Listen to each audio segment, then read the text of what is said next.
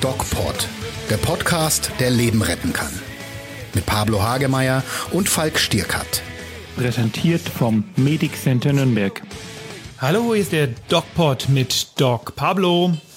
Und mit Doc Falk. Hallöchen. Hallo, Pablo. Sag mal, ähm, Sag mal wie geht's geht? dir so? Mir geht's super, was geht? Alter, ey, ich sag's dir. Was willst du mir? ich, ich, ich gehe, ich schaue mir die Menschen an, wie sie mit ihren Masken rumlaufen. Also ich glaube, ich bin mir nicht sicher, ob das gelingt. Also bin mir nicht ganz sicher. Ich habe meine Zweifel. Wie siehst du das? Was meinst du, was nicht gelingen soll, oder? Naja, ich weiß nicht, diese, ich glaube, das Wichtigste ist doch Abstand halten und dieses Maske tragen und dann trägt man sie an der Stirn und am Kinn. Ah, du gehst direkt ins Thema rein. Das ist gut. Ja, und dann, weißt, und dann an der Ampel, weißt du, an der Ampel, da rotten sich alle wie eine Trauben äh, wie eine Traube. Wie eine Weintraube. Genau. Wie eine also Weintraube. heutiges Thema mit Doc Pablo und mir ist die Frage, gehen wir zu sorglos mit den Corona-Maßnahmen äh, mit den immer noch existierenden Kontaktbeschränkungen um. Und ihr hört schon, Pablo hat da eine ganz klare und eindeutige Meinung. Der sagt nämlich, ja, wir gehen zu sorglos damit um. Pablo, ja. erzähl uns doch mal, welche mh, hm, Erfahrungen du diesbezüglich so gemacht hast. Ja, also, also ich habe, ich beobachte ja nur die Menschen. Ich gehe ja ganz selten noch in Supermärkte, weil ich gehe da einmal alle zwei Wochen rein mache einen Mörder-Rieseneinkauf, fahre da mit zwei Einkaufswagen raus. Ehrlich? Äh, nein. du hättest fast geglaubt. Ja, hätte ich. Deine so, Frau geht einkaufen, ich, oder? Ja, und ich sehe Menschen, also ich sehe Menschen, die wirklich, ich weiß nicht, totgeweiht sind. Also wie sie sich bewegen, ist unglaublich in Gruppen. Äh, ohne Abstand, äh, die Maske am, auf dem Kopf, also irgendwo, aber nicht da, wo sie hingehört. Dann sind es auch so Sachen, die, wo man schon sieht, dass sie dreckig sind, die Dinger, ja. Die Masken meinst du jetzt? Die Masken, nicht die Menschen, die Masken. Die, wie, wie man sieht, dass sie schmutzig sind, dass sie, äh, also es ist, also ich meine, die werden dann irgendwelche bakteriellen Infekte kriegen oder was auch immer. Ähm, ich glaube, man muss die Menschen nochmal richtig aufklären, wie man die Dinge richtig trägt. Ja, ja ich habe auch das Gefühl, dass oder? wir insgesamt wahrscheinlich mit den ganzen ähm, Beschränkungen und Maßnahmen momentan zu sorglos umgehen. Ich denke, ähm, es hat sich so ein Gefühl in der Bevölkerung breit gemacht, Corona ist vorbei. Und wenn man sich das jetzt anschaut, ähm, wir dürfen bis zum 31. August keine Massenveranstaltungen abhalten. Wahrscheinlich wird das auch noch verlängert und gleichzeitig werden aber unter dem Vorwand des Grundgesetzes und der Meinungsfreiheit und diesen ganzen ähm, Pseudo-Argumentationen ja. äh, Massenveranstaltungen, sprich Demonstrationen erlaubt. Und ich glaube, dass die Politik und auch die ähm, die Juristerei, also die, die, die Rechtsprechung, hier einfach ja. ein massives Glaubwürdigkeitsproblem sich gerade selber baut. Wir haben ja relativ, wir sind ja relativ gut in diese ähm, Lockdown-Maßnahmen eingestiegen. Das ist so ein bisschen die Problematik an der Präventivmedizin, dass man, wenn sie funktioniert, irgendwie heißt es ja, die wäre, es wäre nicht nötig gewesen und wenn es schief geht, dann heißt es natürlich, ähm, es ist viel zu wenig gemacht worden. Insofern kann das nie richtig gut funktionieren, aber gleichzeitig äh, muss man natürlich sagen, wir haben das in Deutschland relativ gut weggesteckt und ordentlich geregelt. Und die Glaubwürdigkeit gerade hier in Bayern war am Anfang der Pandemie unglaublich groß und das ist sie jetzt auch noch, trotzdem es diese schreiende Masse von, diese homogene Masse an äh, komischen Menschen gibt, die da mhm. jetzt dagegen anreden. Aber der Umstand, dass das überhaupt erlaubt ist, das heißt, dass diese ganzen Großveranstaltungen, diese ganzen Demonstrationen erlaubt werden, der Umstand, dass ein Ministerpräsident sich in diese äh, Demonstrantenmassen hineinbegibt ohne Mundschutz und dort kommuniziert, der macht uns doch ein massives Glaubwürdigkeitsproblem und jemand, der jetzt nicht im Thema drin ist, da kann ich schon verstehen, dass der sagt, ihr, ihr veralbert uns doch. Das hat doch mit Realismus nichts mehr zu tun. Und dann gibt es so viele verschiedene Beschränkungen. In jedem Bundesland sind sie anders. Wenn man allein hört, was unser Innenminister in, nee, nicht der Innenminister, der Wirtschaftsminister, Entschuldigung, in Bayern erklärt hat, wie man wo, mit wem, zu wie viel, mit welchem Abstand jetzt in den Biergarten gehen darf, äh, ist doch zu erwarten, dass das keiner mehr durchblickt, keiner mehr durchblicken will, dass das Vertrauen mhm. schwindet, bis weg ist und wir, ja, diese, diese noch in Kraft sich befindlichen Corona-Maßnahmen, Schrägstrich, äh, Kontaktbeschränkungen schlicht nicht mehr umsetzen werden? Ich glaube, man muss einfach vermitteln, dass jeder jetzt für sich auch entscheiden muss, ähm, wie er sich dazu verhält. Und diese, also länderspezifisch Städte, Regionen, je nachdem, ob da Risiken sind für, für einen Ausbruch oder nicht, das wissen wir ja alles nicht. Und das ist ja diese Zeit des, des Tanzes, ne? The Dance, sagt ja, ja, der, zu der Phase. Dance with the Tiger. Hast du auch genau, den äh, Drosten-Podcast brav gehört, ja? Bitte was? Hast du den Drosten-Podcast äh, brav gehört? Äh, tatsächlich äh, nicht. Wieso? Weil äh, der nee, das auch also, beschrieben hat, The Hammer and so. the Dance. Diese, nee, ja, diese genau. Ta Taktik, ja wie man damit umgeht, die, ja. Genau, das sind ja diese Taktiken. Ähm, ich habe das von woanders, von so einem äh, Wissenschaftler aus, aus äh, Kalifornien, ein alter Schulkamerad von mir, der, der sehr gute Sachen verteilt in den in Social Media und, und da hat er auch diese Grafik. Das heißt, zunächst macht man die totale totale Shutdown, also nichts machen, weil man ja nicht weiß, wie sieht der Feind aus, ne? was, was kann der. Und dann versucht man sich so langsam dem zu nähern. Und das ist dann diese Phase des Tanzes, lockert also die ganzen äh, Stoppgeschichten und man darf wieder so ein bisschen sich bewegen. Aber im Blick mit dem, mit dem Feind, ja, immer ein bisschen auf Augenhöhe und auf Tuchfühlung so ein bisschen. Und ähm, ich glaube, das ist ganz schwer zu vermitteln, weil, weil das, das irgendwie, das ist komplex einfach. Und, und auf den Grund dieser Komplexität ähm, und der widersprüchlichen oder scheinbar widersprüchlichen Vorgaben, ja, in der einen Stadt darf man den Biergarten, in der anderen nicht oder so, checkt das halt keiner oder denkt man, man wird hier gerade verarscht.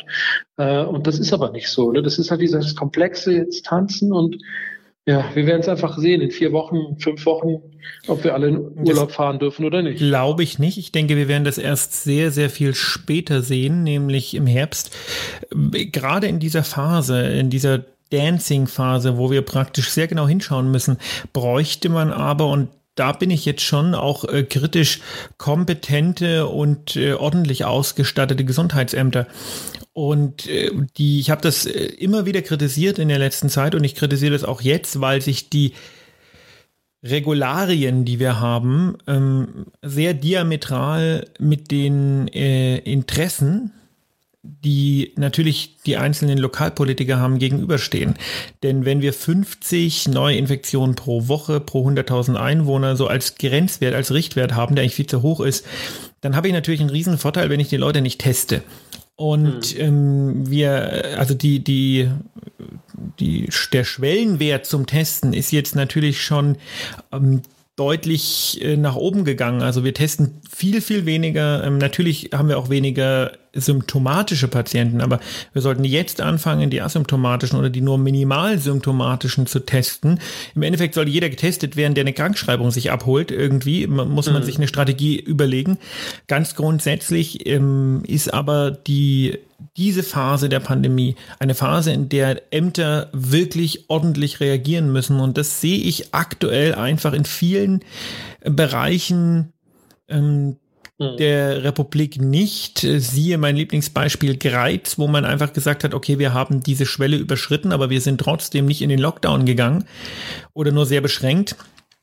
Und das sehe ich äh, sehr kritisch, denn ich denke nicht, dass wir die Rechnung in ein paar Wochen serviert bekommen. Ich denke, wir werden die Rechnung ähm, erst so im Mitte, Ende Oktober serviert bekommen, wenn dann nämlich wirklich die Gefahr besteht, dass die zweite Welle kommt und die dann auch noch mit der Influenza-Pandemie äh, konkomitant, also Hand in Hand geht.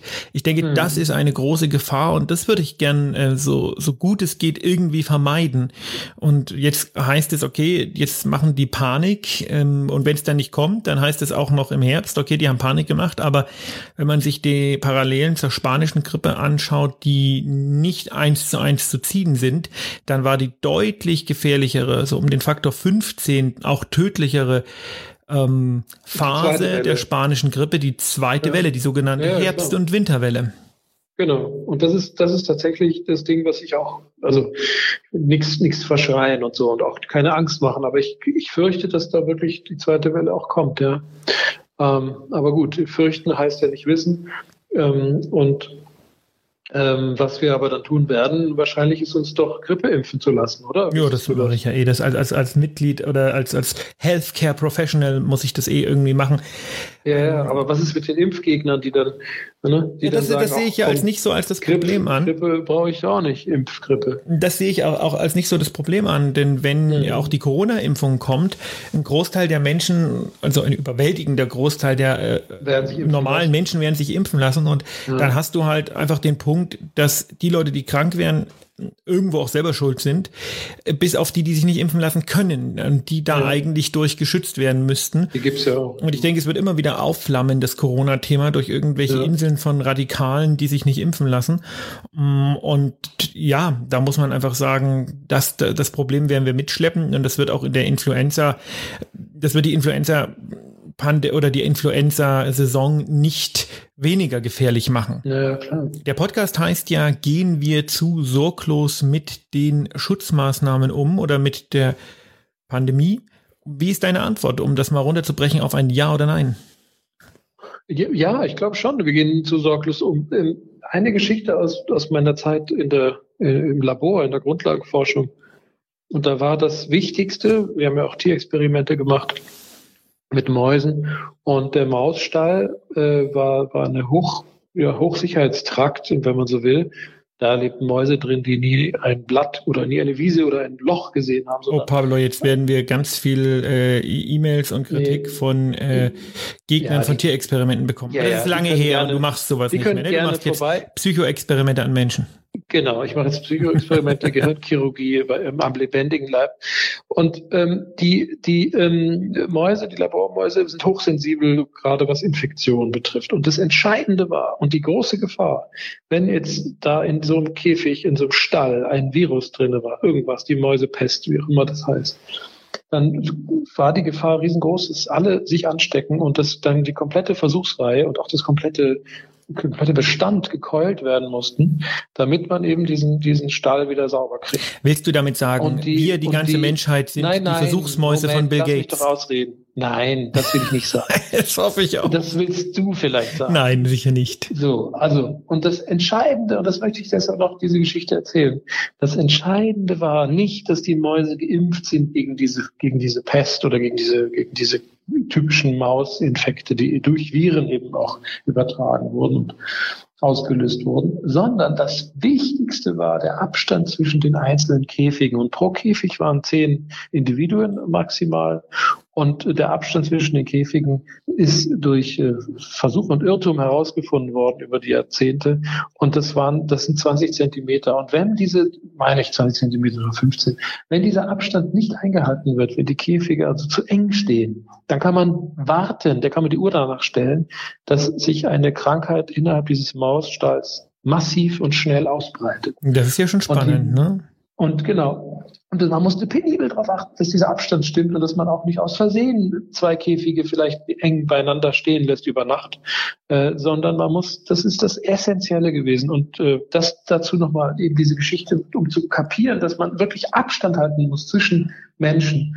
Äh, Maske ist tatsächlich in dem Falle eine, eine sozusagen eine, eine Zwischenlösung, wenn man sich ein bisschen näher aus Versehen Verringert mal den Abstand, kommt. ja. Genau. Aber echt nicht den Abstand vergessen zu den anderen Menschen. Das ist total wichtig. In diesem Sinne, haltet Abstand, setzt eine Maske auf und Ja. äh, hört den DocPod auch nächste Woche wieder. Bleibt So gesund. ist es. Und wie immer, geht achtsam mit euch um. Mehr bei uns im Netz auf nordbayern.de.